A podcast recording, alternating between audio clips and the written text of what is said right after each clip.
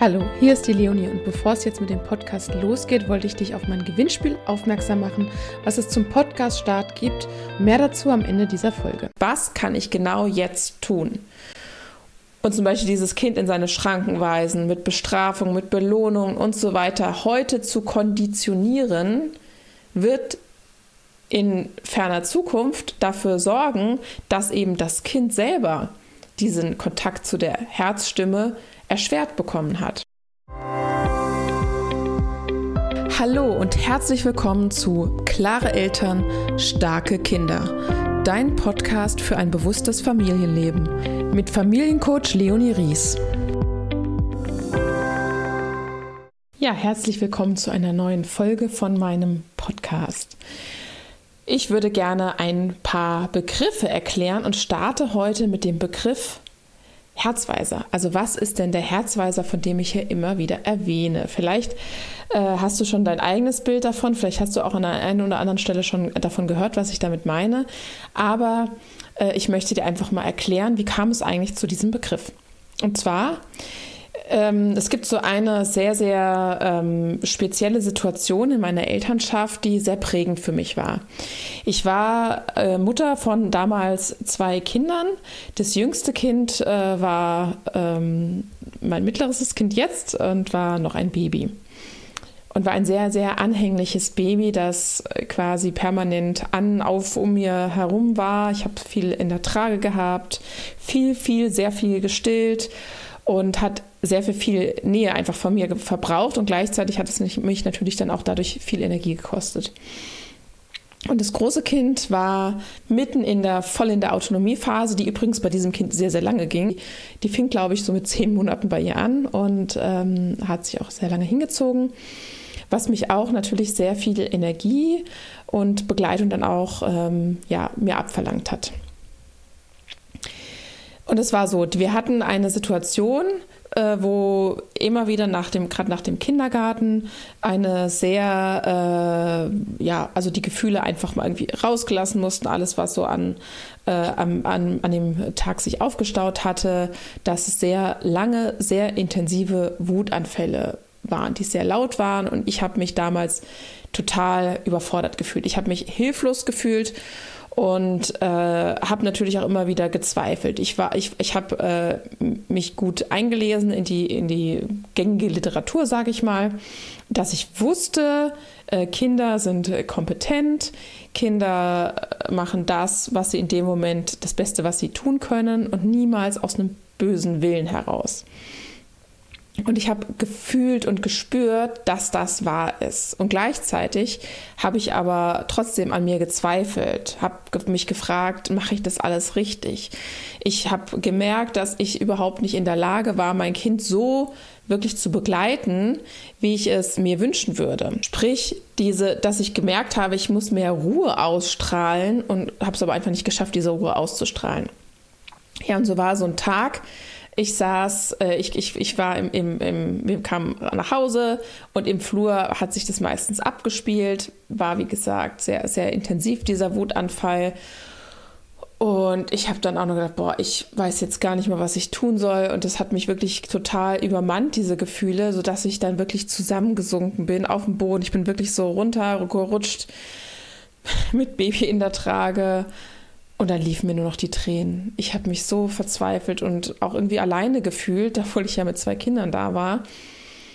Und auf einmal war meine Tochter still und ist mir um den Hals gefallen, um den Arm. Mama, was ist denn los? Was hast du denn? Wie geht's dir denn? Was, was, was kann ich tun? Ja.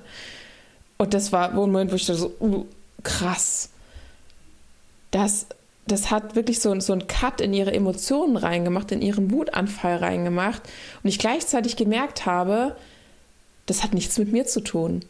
Sie war mit ihren Gefühlen und dann habe ich wirklich gemerkt, ich habe in dem Moment vorher das Gefühl gehabt, ich bin hier irgendwie verantwortlich. Es hat was mit mir zu tun. Ich habe was falsch gemacht, dass sie jetzt gerade diese Gefühle hat. Und nein, ich, es hat nichts mit mir zu tun gehabt sie war mit sich in ihren Gefühlen beschäftigt und gleichzeitig war sie mir gegenüber überhaupt nicht negativ eingerichtet. Ne? Also solche Gedanken wie, äh, toll, jetzt hat hier mein Kind, äh, schreit, nur mein Kind schreit hier rum, ich habe was falsch gemacht, ich bin falsch. Ne, das sind solche Gedanken, die ich ganz, ganz lange und ganz, ganz viel hatte. Und in dem Moment hat es mir einfach gezeigt, krass, das ist nicht so. Und sie macht das weder, um mich irgendwie zu ärgern, noch weil, weil sie irgendwie falsch ist. Und tief in ihr drin steckt ein ganz, ganz großes Herz. Das hat sie in dem Moment so stark gezeigt.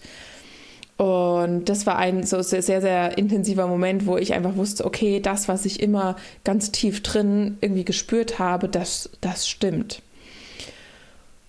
Und so ist es über, über die Jahre, habe ich ja sehr viel auch äh, mit mir, an mir ähm, gearbeitet, habe Dinge besser verstanden, habe vieles äh, auflösen können auch.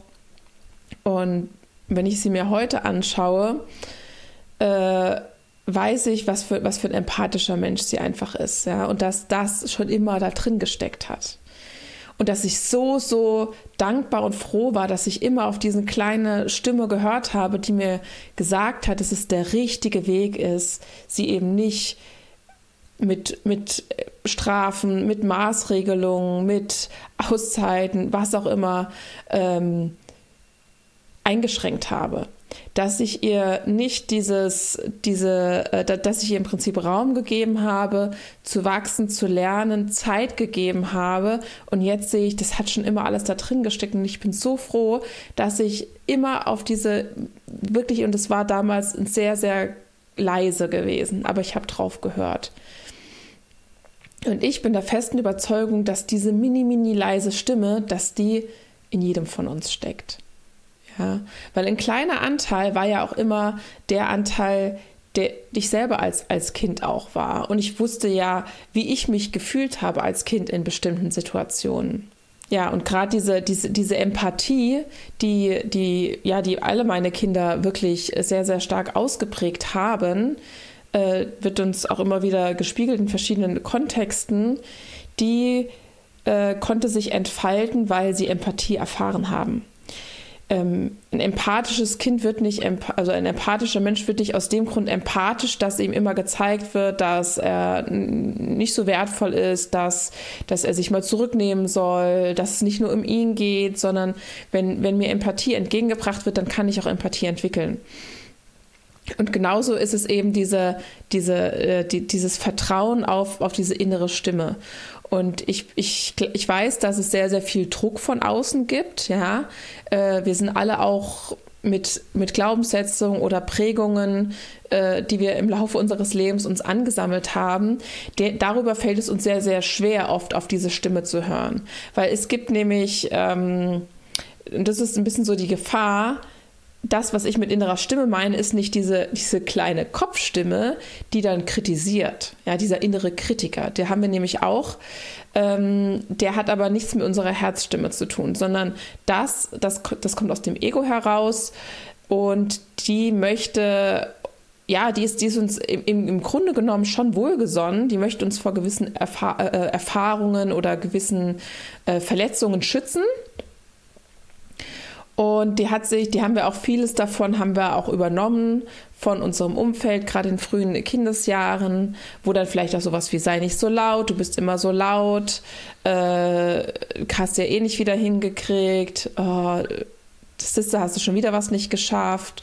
Äh, so, solche Dinge, äh, die, die stecken ja auch in uns. Und da ist es im Prinzip die Kunst, ja, oder die, äh, was über die, über die Zeit schaffbar ist, dann zu erkennen, was ist jetzt diese, diese Kopfstimme, dieser Kritiker und was ist wirklich meine Herzstimme, was kommt aus dem Herzen heraus. Und wenn wir das schaffen, die Kopfstimme Kopfstimme sein zu lassen und auf unser Herz zu hören, dann brauchen wir in ganz vielen Dingen gar nicht unbedingt von außen irgendwelche Beratungen, irgendwelche Vorschläge, irgendwelche Tipps, irgendwelche Tricks, sondern wir können uns darauf konzentrieren, erstens, wer bin ich eigentlich wirklich? Was will ich wirklich? Was ist es denn, was ich mir für meine Kinder wünsche? Ja? Was ist denn meine Vision von meinem Kind im Erwachsenenleben? Und was kann ich jetzt dafür tun, damit diese Version, Vision irgendwann Realität werden kann. Ja, was kann ich genau jetzt tun? und zum Beispiel dieses Kind in seine Schranken weisen, mit Bestrafung, mit Belohnung und so weiter, heute zu konditionieren, wird in ferner Zukunft dafür sorgen, dass eben das Kind selber diesen Kontakt zu der Herzstimme erschwert bekommen hat. Ja, dazu ist es natürlich weiterhin sehr, sehr wichtig, einmal einerseits wirklich zu kennen, was, was will ich denn eigentlich, was brauche ich, ja, Wenn's, wenn es mir selber nicht gut geht, dann ist auch so eine Situation ganz anders, äh, gerade von so einer, so einer Wutanfall oder ja auch andere Situationen, wenn, wenn wir das Gefühl haben, unser Kind hört einfach nicht auf uns, dann ist es immer erstmal wichtig zu schauen, was ist denn gerade eigentlich bei mir los? Was ist denn gerade in mir drin? Ja, wie geht's mir denn gerade? Und erst dann, wenn ich da wirklich voll bei mir bin und auch Empathie mit mir selber habe, dann kann ich den Blick aufs Kind richten. Und dann kann ich die volle, die volle Empathie überhaupt erstmal ausschöpfen und dann zu erkennen, was brauchst du denn jetzt gerade? Und, und wo, wer bist du eigentlich gerade? Ja. Wir neigen oft dazu, ähm, das Verhalten des Kindes zu interpretieren. Und das ist ein ganz, ganz großer Fehler, weil wenn zum Beispiel ein zweijähriges Kind vor uns steht und wir in unserem Kopf, das ist dann diese Kopfstimme, die uns dann sagt, dein Kind provoziert dich, dein Kind tanzt dir auf der Nase herum. Ja, dann erstmal, okay, wie geht es mir denn jetzt gerade? Ich fühle mich gerade nicht wertgeschätzt, ich fühle mich nicht gesehen, ich fühle mich vielleicht überfordert und hilflos. Ich finde bei mir, ich habe erstmal Mitgefühl mit mir selbst und dann kann ich mich fragen, ist es denn wirklich realistisch, dass ein Kind mit zwei Jahren mich manipuliert? Was braucht es denn für einen kognitiven Entwicklungsstand, um jemanden manipulieren zu können? Was braucht es denn für eine kognitive Reife, um jemanden provozieren zu können? Da braucht es nicht nur die kognitive, sondern auch diese emotionale Reife. Da muss das Kind überhaupt in der Lage sein, sich in mich reinversetzen zu können, um zu äh, wissen, wie ich reagiere auf etwas, was es tut und sagt. Und das haben die Kinder mit zwei Jahren nicht, ja. Also vielleicht gibt es eine, einige Ausnahmen, aber da musst du wieder dein Kind so anschauen, wie es ist. Und ganz viele Dinge ist, wenn wir uns in diese sogenannte Vogelperspektive begegnen, dann so klar. Natürlich provoziert mein Kind mich nicht. Mein Kind handelt gerade für sich, für seine Bedürfnisse und dann darf ich einen Weg finden, wie wir da gemeinsam rausfinden. Ja? Und das schaffen wir, indem wir uns mit unserem Herzweiser verbinden. Also der Herzweiser ist ja ein zusammengesetzter Begriff aus Herz und quasi Wegweiser oder Weiser, Richtungsweiser. Das heißt, unser Herz in uns drin weiß, welchen Weg wir gehen wollen. Ja, und wenn wir uns daran erinnern, welchen Weg wir gehen wollen, dann können wir auch gucken, was ist denn jetzt hier gerade zu tun, was ist zu sagen, äh, was ist jetzt gerade wichtig. Genau. Und ich, ich mag den Begriff einfach sehr, sehr gerne, weil, ähm, weil es heißt, wir richten uns eben nach innen und nicht nach außen. Wir gucken nicht, wie macht es denn die Nachbarin, wie macht es die Freundin, was sagt meine Schwiegermutter zu mir, sondern wir gucken, was ist es denn gerade, was bei mir und bei meiner Familie für uns passt. Weil das, was für euch passt, das muss doch für die andere Familie nicht genauso passen, ja? Und jedes Kind ist auch anders. Und was dir vielleicht jetzt in der Situation super hilft und, und der richtige Weg ist, kann mit deinem nächsten Kind, mit dem anderen Kind, mit dem Nachbarskind wieder ganz anders sein, weil jedes Kind auch wieder ganz anders ist. Aber wir schaffen dieses, diese Sichtweise, schaffen wir immer erst über uns und die Verbindung zu uns selbst und dann können wir nach außen schauen. Und wenn wir diese erste Verbindung nicht haben, sondern uns nur im Außen orientieren, dann wissen wir eigentlich gar nichts weiter. Und dann sind wir eben in dieser Hilflosigkeit. Und dann wissen wir einfach nicht, was jetzt wirklich wichtig ist, was jetzt richtig ist. Ja? Von daher vertrau darauf, auch du hast diesen Herzweiser. Auch du weißt tief in dir drin, was für dich und für dein Kind richtig und gut ist. Tief in dir drin weißt du es. Du hast es schon immer gewusst. Du musst nur den Zugang dazu finden. Ja, das war ähm, eine kurze Abhandlung meines Begriffs Herzweise. Ich hoffe, du konntest etwas für dich mitnehmen. Ich hoffe, du kannst mit dem Begriff etwas anfangen. Und lass mir doch gerne eine Bewertung da. Schreib mir, wie dir die Folge gefallen hat. Schreib mir, wenn du noch Fragen hast. Melde dich bei mir. Abonniere den Podcast, um keine Folge zu verpassen. Und jetzt wünsche ich dir erstmal einen wunderschönen Tag. Vielen Dank fürs Zuhören. Jetzt geht's aber los mit den Infos zum Gewinnspiel. Du hast nämlich die Chance, eine exklusive Coaching-Begleitung über zwei Monate zu gewinnen. Ich begleite dich, damit du wirklich in die Veränderung kommst. Was du dazu tun musst, abonniere den Podcast, hinterlasse mir eine Bewertung und damit ich auch weiß, wen ich benachrichtigen kann, schick mir einen Screenshot der Bewertung an podcast.leonie-ries.de. Einsendeschluss ist Sonntag, der 10.12.